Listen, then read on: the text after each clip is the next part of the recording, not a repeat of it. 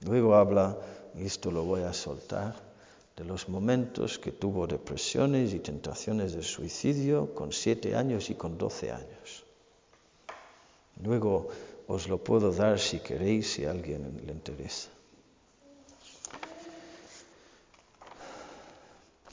Lo que, lo que le frenó de suicidarse en tres ocasiones, una vez tirándose con su madre detrás de ella para pegarle, tirándose, otra vez con pastillas y otra vez colgándose.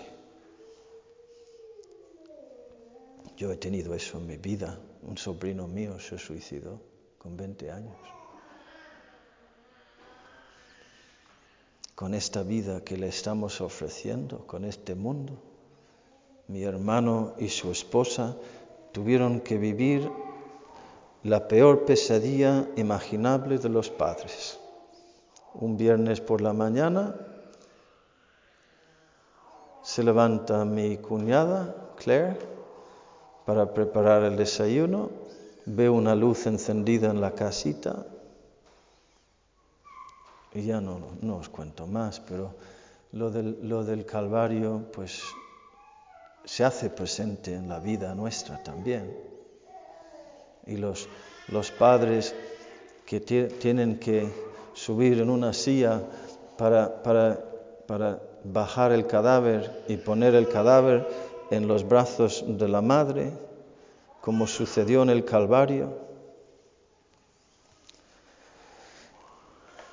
Y sin embargo, por la fe no han perdido la esperanza y la alegría, porque en medio de la cruz, en medio del Calvario, está la promesa de Cristo de la salvación, del consuelo y de la gloria.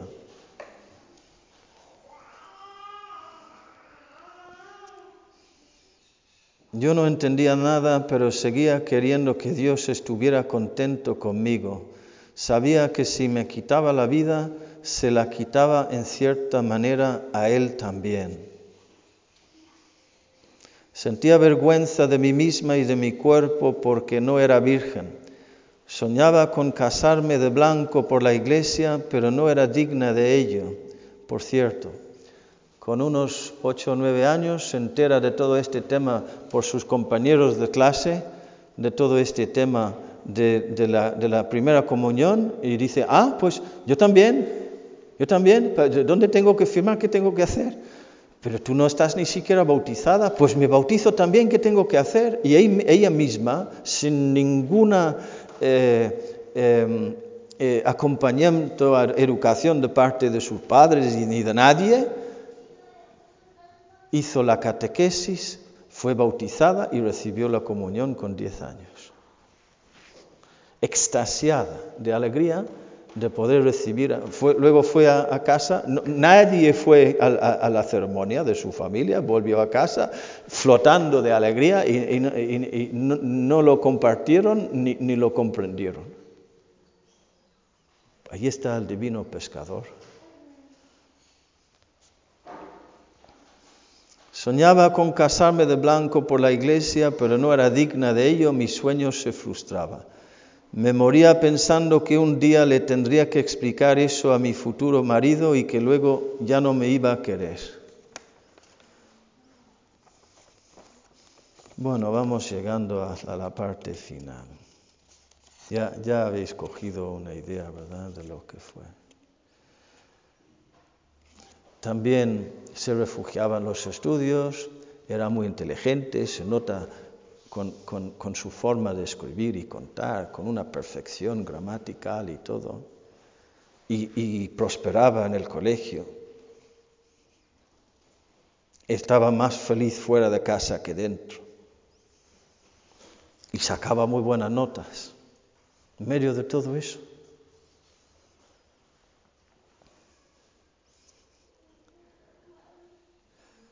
Fue a la universidad, no le gustó el ambiente. A los 19 años el Señor me llevó a la vida religiosa de una manera muy contundente y a los 21 entré al convento.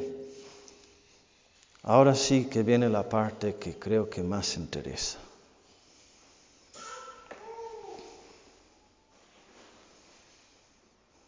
Las frustraciones no se iban del todo de mi lado.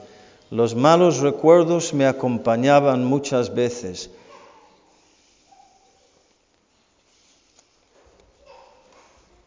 Depresión.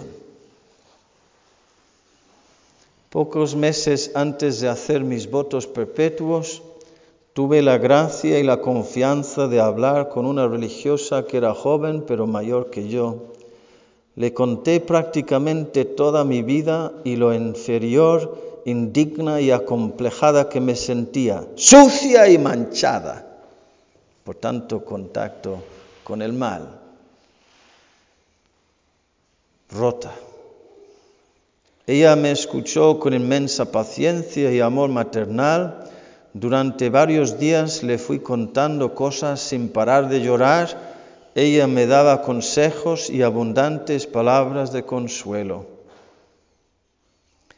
Pero un día de esos que uno no deja de sentirse víctima, ella me dijo que era verdad y que era muy fuerte todo lo que había pasado en mi vida, pero que dejara ya de una vez de mirarme a mí misma porque vivía replegada en mi propio interior y mientras siguiera así no iba a salir nunca de todo eso. Me dijo que también hay otros problemas en la vida, que hay más gente sufriendo y que hay almas esperando por mí y yo no les ayudaba por mirarme más a mí que a, Dios mismo y a los demás. Lo que le dijo la monja, ¿eh? En ese momento la odié, casi puedo jurar que la odié, la detesté la aborrecí con toda mi alma. ¿Quién era ella para juzgarme a mí en mi interior? ¿Sabía ella más de mí y de mis sufrimientos que yo misma? ¿Cómo sabe ella lo que me dice si no ha vivido ni una cuarta parte de lo mío? La consideré torpe, cruel, inhumana, incomprensiva, sin compasión. No quise hablarle más. Pero cuando me puse delante del Señor, dolida para darle las quejas de lo que me habían dicho, afortunadamente me di cuenta que era verdad. El Señor me ayudó a verlo, entenderlo y aceptarlo. Le pedí al Señor que pusiera mis ojos solo en Él.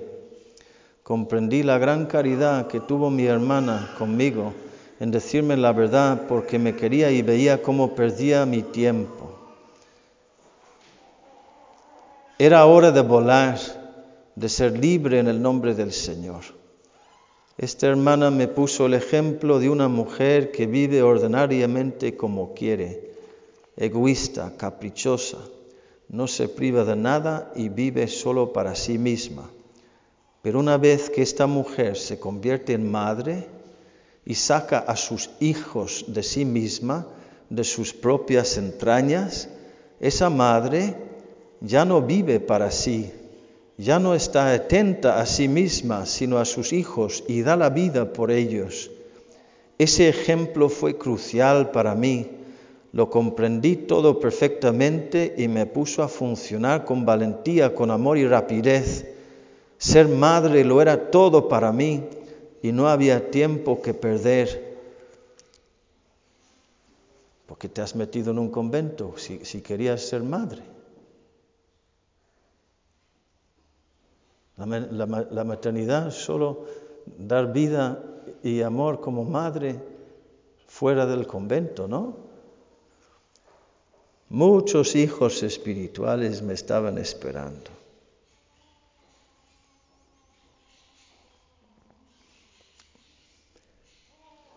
Hoy día me siento con un torrente de paz en mi interior. Es verdad que de vez en cuando se me puede escapar alguna lagrimilla como ahora que estoy escribiendo, pero no es de ira, no es de coraje ni de resentimiento. Mi corazón está lleno, libre, contento. Me siento feliz y con muchas ganas de vivir, de luchar y llevar muchas almas a Dios. He aprendido a perdonar. Pido constantemente cada día por las personas que me han herido para que el Señor les pague con amor y santidad lo que un día hicieron contra mí por ignorancia. Que viva Cristo Rey, el amor de mi vida. A Dios sea la gloria por sonar los corazones destrozados y vender a los heridos. Amén. Pues nada más, queridos hermanos. Podemos examinarnos en tres puntos. Llevo yo también mis dolencias y mis heridas a Jesús en la oración. Busco el descanso y la sanación y la liberación en Él. ¿Cómo me escucha Jesús? ¿Cómo escucho yo a los demás? El esposo a la esposa, la esposa al esposo, tengo el corazón abierto. Primero comparto yo mis luchas, mis altibajos con el Señor en la oración. Después, ¿cómo me escucha Él? Después, ¿cómo escucho yo? Segunda pregunta, bueno, segunda, segundo, segunda reflexión. ¿Cómo me reta Jesús? Porque después de escucharme suele haber en la oración, no digo cada día, a lo mejor sí, pero suele haber un momento en el que el Señor dice, nos consuela, nos escucha, permite que descansemos en Él, quiere que descansemos en Él, pero luego viene el momento en el que nos dice, venga,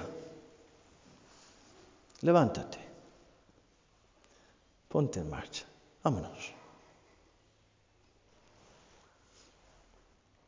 Lucha, ¿cómo, lucha Jesús? Porque esta lucha tuvo también el Señor en Getsemaní en la cruz. Dios mío, Dios mío, ¿por qué me has abandonado? Todo lo que hemos oído en, la historia de esta alma me hace gracia compararla con, con, la historia de Santa Teresita del Niño Jesús. No quiero quitar nada de Santa Teresita del Niño Jesús, es una santa grande que, que ayuda muchísimo.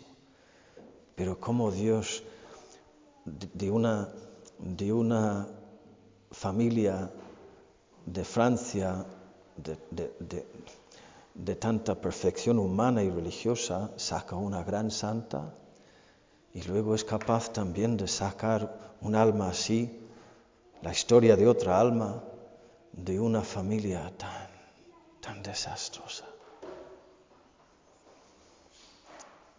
Pero está participando en lo que vivió Jesús en Getsemaní. Y en Getsemaní Jesús estaba deshecho, con terror y angustia, se caía al suelo, temblaba persevera en la oración y se ha producido ahí una transformación. ¿Cuánto habrá durado? ¿Una hora, una hora y media, dos horas? No podéis estar ni una hora conmigo. Y recupera la soberanía y sale en busca de los que le buscan y les dice, ¿a quién buscáis?